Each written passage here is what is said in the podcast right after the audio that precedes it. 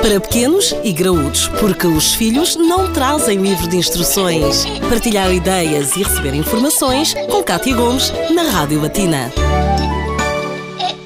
Na edição de hoje do Pequenos e Graúdos, vamos falar das doenças mais comuns nos infantários. Connosco temos o pediatra, o Dr. Hugo Rodrigues. Dr. Hugo, eh, é normal uma criança apanhar virose e outras doenças nesta fase inicial da sua vida, correto? O que é que se pode esperar deste início do infantário? Sim, é extremamente frequente e é por isso que nós às vezes até utilizamos a brincar o termo infetário em vez de infantário, porque realmente eh, o contacto com os, os micro-organismos, com os micróbios é muito maior. É enormíssimo. Uh, temos muitas crianças numa mesma sala, espaços fechados, e portanto é fácil haver algum contágio. Uh, apesar de serem situações que, que, causam algum transtorno às crianças e aos pais, de um modo geral, uh, a maior parte são infecções víricas, são as chamadas viroses realmente, e que são importantes até para o desenvolvimento do sistema imunitário da criança, ajudar a estimular as defesas e a criar alguma resistência para os anos que vêm a seguir. Portanto, acaba por não, não ter só o lado negativo. A maior parte das vezes, eh, como eu disse, são infecções víricas, eh, são infecções provocadas por vírus que têm a particularidade de ter mais ou menos sempre o mesmo curso, a mesma duração. São infecções que duram mais ou menos entre 3 a 5 dias, geralmente, eh, e que depois vão passando aos bocadinhos. Esta duração limitada tem a ver com o facto dos vírus não terem capacidade, eles próprios, de se replicar, de se multiplicar. Portanto, precisam de utilizar as células humanas para se poderem multiplicar. Só que para isso acontecer, eles destroem as próprias células. Por isso é que são infecções que nós chamamos autolimitadas.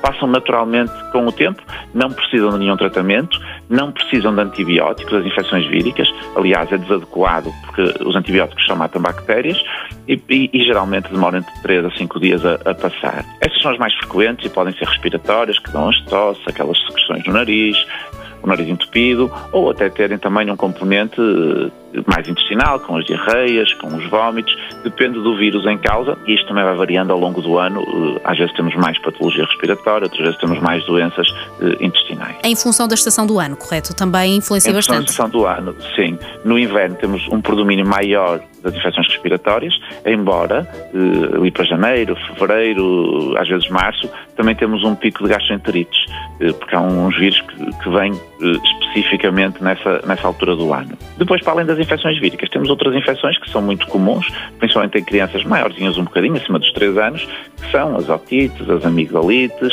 situações estas podem ser provocadas por vírus, mas muitas vezes também são provocadas por bactérias e que, quando são provocadas por bactérias, exigem um tratamento diferente, nomeadamente o recurso a um antibiótico é? para ajudar a, a tratar a, a infecção até porque é inevitável. Portanto, mãe e pai que tenham um filho que tenha estado extremamente doente nos últimos tempos, é possível que esta fase ainda vá durar, muito provavelmente até aos 5 eh, anos, talvez seja a idade mais hum, propícia, não? Sim, o primeiro ano de contacto com a escolinha é, é mau. Apanham muitas infecções e há estudos que dizem que as crianças podem apanhar até nove infecções respiratórias no primeiro inverno. O segundo é menos mau e a partir do terceiro ano de, de escolinha as coisas começam, começam a melhorar. Mas uma criança que entra com um ano de idade, se calhar vai queimando os cartuchos, passa a expressão, mas até aos 3, 4 anos, uma que entra aos 3, se calhar vai prolongar um bocadinho mais porque acaba por entrar e deparar-se com essa situação um bocadinho mais tarde. Mais Doutor tarde, Hugo, sim. muito obrigada por estas dicas. Já estamos conformados para aquilo que poderá vir a acontecer.